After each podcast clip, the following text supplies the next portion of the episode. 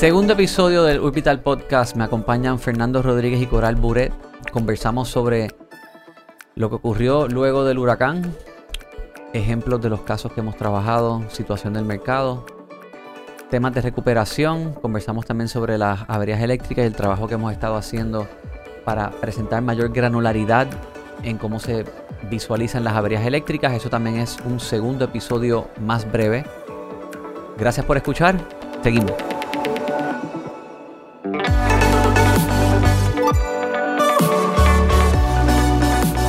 Buenos días, bienvenidos al segundo, bueno, tercer episodio del Orbital Podcast. Nosotros nos sentamos a grabar el viernes 16 de septiembre y dos días después llegó Fiona. Grabamos dos episodios, hablamos un poco sobre lo que estábamos haciendo con los datos de las averías eléctricas, que después tuve la oportunidad de presentar en Cuarto Poder, cómo Luma nos miente en el tema de, lo, de las averías eléctricas, dónde hay luz, dónde no hay luz. Pudimos exponer eso, le dedicamos tiempo a eso, en parte por lo que ha sucedido con la restauración del servicio eléctrico. Dicho eso, es, han sido semanas difíciles, eh, no ha sido, no he tenido el mindset, por decir una palabra, de, de poder este, regresar a, a, esto. Publicamos el podcast eh, ayer, el que se grabó, y hoy estamos de nuevo. Me acompaña Fernando Rodríguez. Buen día. Y Coral Buré. Buenos días. Y vamos a conversar un poquito sobre pues el aftermath, estas dos semanas de crisis. Yo las dediqué a, a buscar exponer y, y, poder mejorar cómo se reportan las averías eléctricas. Fernando, cuéntanos un poco de tu situación. ¿Se te cayeron casos? ¿Qué, qué, pasó con los, lo que tenías en el, en el pipeline?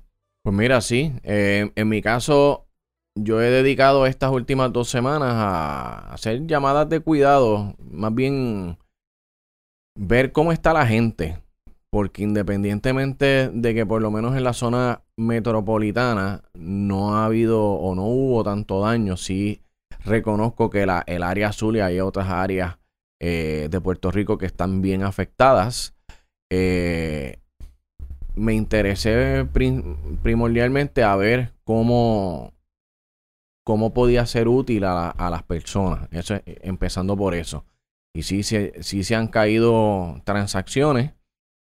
Eh, principalmente han sido en condominios eh, donde la infraestructura pues no es la mejor en el sentido de que no tengan una planta eléctrica o si tienen una planta eléctrica por lo menos para las áreas comunes eh, no funcionó cuando tenía que hacerlo eh, esa es una o los complejos recibieron algún tipo de daño sustancial que afecta eh, el sound eh, de, de, la estructura del complejo y por ende pues se ven se ve afectado el que no se puedan financiar esas propiedades por lo menos por ahora. Yo creo que sé de cuál estás hablando. Tíralo al medio. no, sí, eso fue de la noche a la mañana eh, y tiene que ver con con aparentemente ahí se construyó ese complejo sobre una quebrada eh, o se canalizó en un momento dado y, y, existen diferencias en cuanto a si eso se debió haber hecho o no. Y... Pero ven acá, la unidad específica, o sea, ¿qué fue lo que pasó ahí? Porque digo, lo que salió en, en las noticias, no, no, o sea, yo no, a mí no me quedó claro si fue que el edificio entero, o sea, ¿qué va a pasar? ¿Van a desalojar? ¿Van a...? Ese complejo tiene varios, varios edificios, son creo que 11 o 12, en no, mentira, son 15. 15 edificios en total. Estamos hablando de Villas, Villas de, de Parkville. Ajá, Villas de Parkville. Villas Pero vean acá, entonces la noticia salió la noche antes del huracán, ¿verdad? El sábado como, en la noche. Cuando, eh, exacto, todavía no había, no había hecho landfall el, hura, el huracán. Pero sí ya pero habían comenzado sí ya las lluvias. lluvias. Claro. Ya, exacto. Eso y, explotó por todos los chats de corredores, o sea. Sí. Y entonces, pero realmente, por lo que me indican, es que la, el edificio 1 y 2 fue, fueron los edificios que más eh, daño o peligro a daño tuvieron porque están más cerca de lo que es la quebrada o la colindancia con la urbanización. Pero esos son como unos walk-ups y son 15 edificios. Sí. 15 edificios eh, freestanding. Exactamente. Oh, ah, wow. Y el 1 y el 2 fueron los que sufrieron. Los demás no sufrieron absolutamente nada. Nada. Y de la y de hecho no sufrieron daños, simplemente que la están tan cerca de, de donde ocurrió el deslizamiento de tierra, que es en, en el área del gazebo y la verja Porque del eso fue lo que se vio en la foto. es que fue ahí donde hubo el deslizamiento. Y entonces se piensan, o el cuerpo de bomberos y, y- y emergencias médicas entienden que se comprometió la fundación, el foundation Ah. de los edificios. Eso es lo De esos dos, del 1 y el ¿Y ¿Lo 2. estás poniendo en pantalla ahí, Wilton? Sí. Ven acá. Ah. Y, y te pregunto, eh, el que tú tenías eh, bajo contrato era en, la, en el 1 y el 2. No, en el estaba en el edificio D que queda para el lado opuesto del complejo. Están viendo la, dónde está la cancha de tenis. Ajá. Ajá. El, el edificio donde estaba el apartamento que yo tenía bajo contrato está pegado a la avenida Lopategui. Ok. Y entonces, ¿y dónde está el Ah. 1 y el 2? Pegado en, Ah. la, en la parte de abajo. Ajá. El 1 y el 2 son los que están pegados al donde se hace el triángulo, ahí donde Ven está acá. el mouse. Sí, que se ve Y- la quebrada ahí. Mira la quebrada por ahí. ¿Cuál Exactamente. es la quebra- Ah, Mírala por ahí, escondida. Mírala ahí. La, la- Wow. Y entonces, pero ven acá, pero si entonces si el apartamento que tú tenías bajo contrato no estaba ni cerca de donde ocurrió el deslizamiento, pero solamente por ser parte del condominio, ¿automáticamente se cayó o es que los clientes dijeron... ay, ay, Ambas eh, partes. Porque es un caso financiado y ningún banco te va a financiar este nada que comprometa un- con una situación de esa forma. O sea, es, es- es- un cambio material adverso. Ven acá, ¿y cómo fue y cómo fue ese proceso? O sea, el digo, ese sábado por la noche nada, el lunes fue que No en, en el transcurso de la semana, porque se tienen que se tiene que recibir feedback de obviamente del banco, del comprador y del vendedor y entonces pues se llegan se llega a un acuerdo y lo lógico es que mano, desde el punto de vista de inversión, claro. este pues no no es, no es Y el no financiamiento, o sea, ipso facto el financiamiento era un no go. eh, O sea, el banco pulled out o cómo fue ese proceso? Bueno, se, se, se consulta con el underwriting y, y ver los, la, ¿cómo es? el impacto del daño que hubo y la política de crédito. Al final del día, el inversionista, sea FHA o convencional, y, o sea, un préstamo que se va a quedar en cartera, de- tienen que determinar si ellos están dispuestos a asumir ese riesgo. Wow. ¿Y los dueños, los vendedores vivían la propiedad? No, la tenían alquilada, era una propiedad de inversión. Wow. Entonces ahora se va, a, se va a alquilar la propiedad en lo que... Pero es clave, como yo le, eh, le estaba diciendo al vendedor, que ellos como junta de residentes, asociación de residentes, tienen que tomar el toro por los cuernos y no pueden dejar morir ese issue. Por las implicaciones legales eh, y pues de cara a, a- su inversión. Wow. Pero tú sabes que eso me, me, me hace pensar en algo que también estábamos discutiendo nosotros eh, ese, ese fin de semana, digo, esa semana después del huracán, eh, en el chat que tenemos nosotros para Orbital, que otro deslizamiento de terreno importante eh, Ajá, sí. que muestra, o sea, lo- lo- los errores en planificación urbana por sencillamente no tomar en consideración eh, a, a la naturaleza, a la Las topografía, quebradas, sí. las quebradas, eh, la costa, eh, la zona marítimo terrestre, o sea, yo creo que han sido como que muchas eh, muchas incidencias corridas en este último, digo, en estas últimas semanas, pero también en estos últimos años. Esto, las fotos del, del deslizamiento de, de terreno en, en el Paseo Puerta de Tierra. Que digo, no afectó Ah, un condominio ni una residencia, pero está afectando todo un litoral costero. Sí, y es, y es obra pública. Pero, pero fíjate, ¿no? Y I take it back, afecta a una comunidad, Claro. obviamente. Claro que sí. Afecta a dos comunidades. Wow, qué increíble.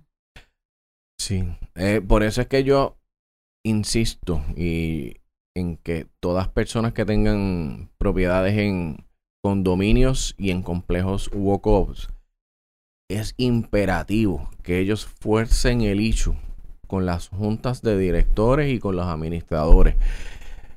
Que todos los planes de contingencia, mantenimiento, eso tiene que estar al día. Oye, esos condominios en Isla Verde con personas de la tercera edad estancados, que las plantas no funcionaron, que están teniendo que bajar escaleras, buscar hielo. yo fui un día, me tiré con bolsas de hielo y llevé para aportar, pero los condominios viejos, con infraestructura que no está bien mantenida, en una catástrofe se convierten en... que no se pueden vivir. Eh, death trap. Un death trap. La gente no va a querer vivir ahí. Exactamente. Y no, y, y yo no. Y entonces vamos a sacar el, el tema económico. Es tu seguridad. O es la seguridad de. Es tu vida. Exacto. Es tu vida. Ese, ¿Tú estás en Isla Verde ahora, Wilton? No, eso es. Sí. Ese, ah. allí fue, me, por para allá fue que yo fui. El mundo feliz. Ah. Sí, ese escuché y leí en las noticias que, que el ascensor no funcionó. Y también, o sea, no ah. solamente, digo, yo no sé qué fue lo que, exactamente lo que sucedió ahí, o sea, cuál fue el, cuál fue el, el, failure de los equipos o, qué sucedió, pero, o sea, tú, qué sé yo, tú estás mercadeando o, vas a comprar o, vas a vender un, un apartamento en un condominio que tiene generador pero entonces, ¿qué mantenimiento se le da a ese generador? Porque eso es, eso, o sea, eh, el, condominio tiene que tener un, un fondo para mantenimiento todo el tiempo y sobre todo condominios que están al lado del mar. Eso es como tener un carro estacionado frente al mar sin moverlo nunca. Pues el mantenimiento tiene que ser... Eh, Ongoing. Exactamente. Y cuesta dinero. También tú tienes que estar preparado y, conocer sobre el condominio. Mi tía vivió en un condominio en Isla Verde toda su vida. Ella sabía las reglas. Tú tienes que dejar los elevadores apagados en el primer piso. Si vienen flot, si tú no dejas la configuración de una manera, puede pasar la tormenta y de repente te levantas con que perdiste la, la operación del condominio porque no, no lo dejaste preparado como se supone. Y esas reglas si la junta cambia, si la gente se muda, se van y entra gente que no conocen, pues te puedes llevar una grata sorpresa cuando pase la tormenta y no dejaste las cosas configuradas como se supone. Que Los planes de emergencia que muchos condominios no tienen. Este, a nosotros, bueno, yo vivo en Viejo San Juan y obviamente vivo en un condominio viejo. Eh, se construyó en el 34. Obviamente en aquel entonces no se estaba pensando en, en generadores ni mucho menos. Eh, tenemos un ascensor, el edificio tiene siete pisos, bueno, ocho si contamos el sótano. Y os digo, es, lo que es, nosotros no teníamos plan de emergencia cuando María. Se desarrolló uno, eh, luego de María, obviamente, claro, es difícil porque es como que, bueno, no, tenemos mucho con qué jugar, pero lo que tú mencionas de los ascensores, nosotros hicimos una inversión en el 20, del 2020 al 2021 para modernizar el ascensor, que ya tenía casi más de 80 años. Em, y pues tenemos un protocolo para eso. O sea que lo que tú dices, de, pues, en el caso de nosotros hay que subirlo al, piso más alto y apagar el breaker. Ah. Eh, pero parece que quizás es por el tipo de ascensor y por el tipo de edificio y la infraestructura. Eh, y nosotros también nos había pasado antes eh, los brownouts o los partial power. Em, y una de las cosas que, digo, en los, en los apartamentos que donde, donde estábamos ocupados, o sea, que estaban ocupados a, esta tormenta, eh, parte de ese plan era apagar todos los breakers. Porque la luz va, viene, va, viene, it flickers y después cuando viene, muchas veces viene eh, con voltaje bien, bien bajo.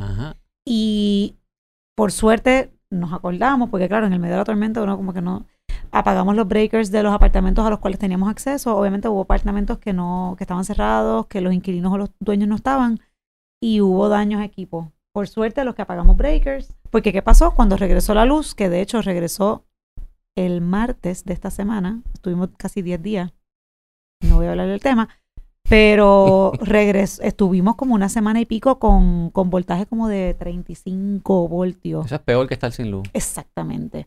Esto, así que eh, son cosas que uno no piensa y que, bueno, pues aún en un condominio tan, tan antiguo, con una infraestructura tan antigua, uno puede tomar ciertas precauciones. Y ahora estamos viendo a ver si, si se puede poner un generador y cuánto costaría y cuánto sería un assessment. Pero uno tiene que pensar en alternativas porque eh, ya vimos que con un huracán categoría 1 fue cuando tocó, pues volvimos a condiciones similares a, a cuando María. Exactamente. Y yo creo que Puerto Rico todavía está bastante sensible y con razón Sí. de lo que vivimos en María. Bueno, en zonas fue peor que María. O sea, hay, Correcto, zonas, hay zonas que fue mucho correcto. peor que María. Eso dicen muchas personas que llovió y fue peor que María. La semana que viene nos va a acompañar David Soto, un joven planificador de Plusurbia, que ha, ha sido bien crítico y llevado el tema de cómo Puerto Rico en su planificación no toma en cuenta ni las quebradas ni los ríos y han hecho estas caminatas por diferentes quebradas, por Altamira, por, por, este, la, por la Avenida Central y el Expreso Las Américas, que también por ahí hay una quebrada entre esos condominios. Nosotros tenemos todos estos ríos que los desviaron, los, los echaron a un lado para hacer los desarrollos y nunca se tomaron en consideración y entonces vienen los aguaceros y esos son los Las inundaciones. correctos. Y nuestra planificación no se hizo en torno a nuestra naturaleza. Vamos a hablar con él. Fernando, entonces, ¿hacia dónde estás enfocándote en, en el, en el mercado? Los condominios, ¿estás viendo Sí, por ahora. Eh, a menos que el condominio. eh, cum- es que es que yo pienso que es principio de administración básico. Después de la caída del edificio en Miami, ¿tú no notaste también que la gente como que le cogió aquí fobia a los condominios? No, ¿No? pero sí supe de administraciones y asociaciones de residentes que por la localización del condominio realizaron inspecciones estructurales y eso fue bueno, o sea, es una noticia positiva. Eh, pero no, no noté ningún bajón o reducción en el apetito de propiedades en condominio.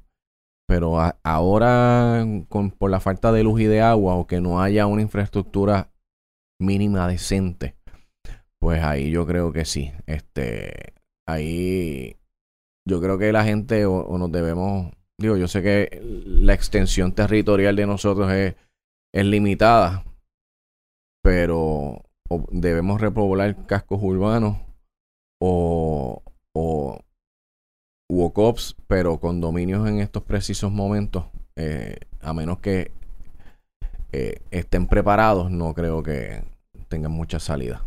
Yo tuve una, una clienta eh, en, el, en el 2021. Lo de Miami fue en el verano, ¿verdad? 2021. Correcto.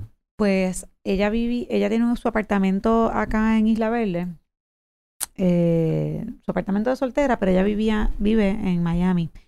Y cuando pasó lo del colapso de Surfside, a los pocos meses me llama, me dice, vamos a vender. Y ella lo tenía alquilado, el apartamento acá en Isla Verde, pero cogió miedo, porque un, un edificio más o menos de la época, eh, de los viejos. De hecho, yo creo que es de los más viejos de Isla Verde. Eh, y, y decidió vender solamente por eso. Como que cogió miedo. Vendimos, vendimos bien y compró otro condominio, pero tipo villa, como eh, compró en Río Mar, de hecho. Más pequeño. Pero es exacto que no es.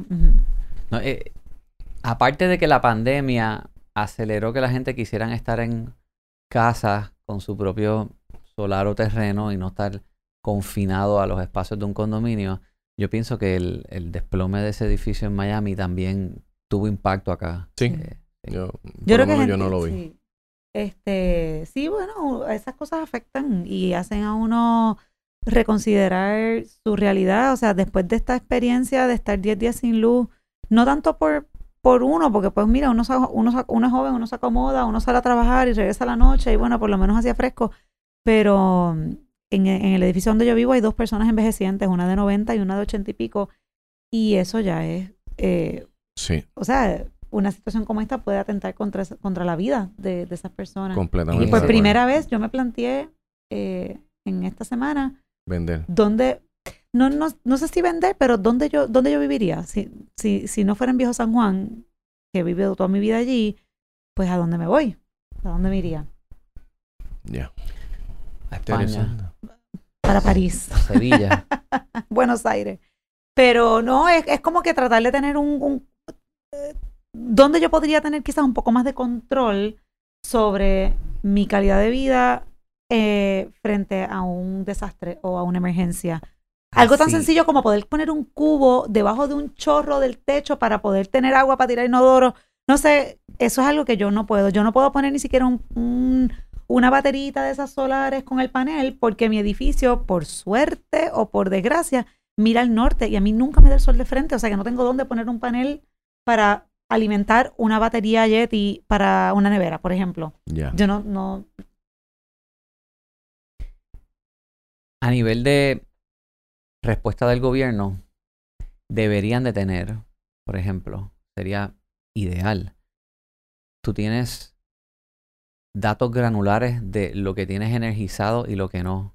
Los Los- hospitales, ¿Los tienen? las égidas, no. La demográfica de quién vive en qué complejo. Tú tienes un complejo donde hay gente mayor, tienes complejos de égida. Esas son las zonas que tú deberías de estar granularmente viendo. Está llegando la luz a estos lugares. Yo lo que he visto en las noticias es, se energizó Mayagüez Mall. Eh, Mall of San Juan tiene luz. Nunca he visto en, y siempre veo hospitales todavía sin luz. Edificios con personas mayores sin luz. Yo no he visto una, una respuesta planificada hacia quién más necesita ese, ese servicio tan esencial en estos momentos y que vayan ordenadamente energizando lo más importante, lo más esencial. Hospitales, escuelas, áreas con edificios con gente envejeciente. Eso no se ve. sabemos si todavía quedan hospitales Todavía, sin luz. de lo que vi en las últimas noticias, sí. Todavía habían hospitales sin luz. Sí, que están funcionando en, con, con generadores eléctricos. Wow. Yo creo que son principalmente en, en, en el área sur, en Ponce. Reality Realty tuvo una recolecta y llevaron Sí. también suministros. Este, el equipo de Brandon Zavala estuvo respondiendo y fueron al sur a, a apoyar a varias familias y comunidades. Eh, no tengo mucho más que decir yo. Hoy estamos como, como que con el ánimo bajito. Sí. Sí. Pero, pues, eh, eh, es, es lo que hablábamos antes. O sea, hay, hay gente que, que, pues, su manera de, Mira, de supuestamente aportar. los hospitales están a 99%. Wow, que debe quedar en uno, dos, tres. Lo que yo estoy enfocado ahora con el trabajo que hicimos con los mapas de averías eléctricas, vamos a estar trabajando para ver si podemos mejorar ese, ese- esa presentación, eh, dar más granularidad en, en los informes de averías y colaborar con el Departamento de Energía Federal para exigirle a Luma que informen las averías según unos estándares que ellos tienen que se les requiere a todo utility company informar avería. Y por ahí pues voy a estar haciendo un esfuerzo para, para ver si podemos pues impactar de manera positiva en el tema de la transparencia sobre las averías eléctricas. Fernando, ¿hay algo más que quieras añadir? No por ahora. Que estén todos bien y que podamos recuperarnos lo más pronto posible. ¿Cómo? No sé. Pero es válido también una pausa a veces. Totalmente. Totalmente. Y quizás, pues, eh, cómo, cómo uno aporta, cómo uno ayuda, pues, eh, hay múltiples esfuerzos para llevar ayuda al sur, pero también, pues, eh, mirar al vecino, qué, qué necesita la persona que tienes al lado. Sí. Eh, pues, porque aún en la zona metro, pues, hay gente pasando necesidades, eh, sobre todo personas mayores.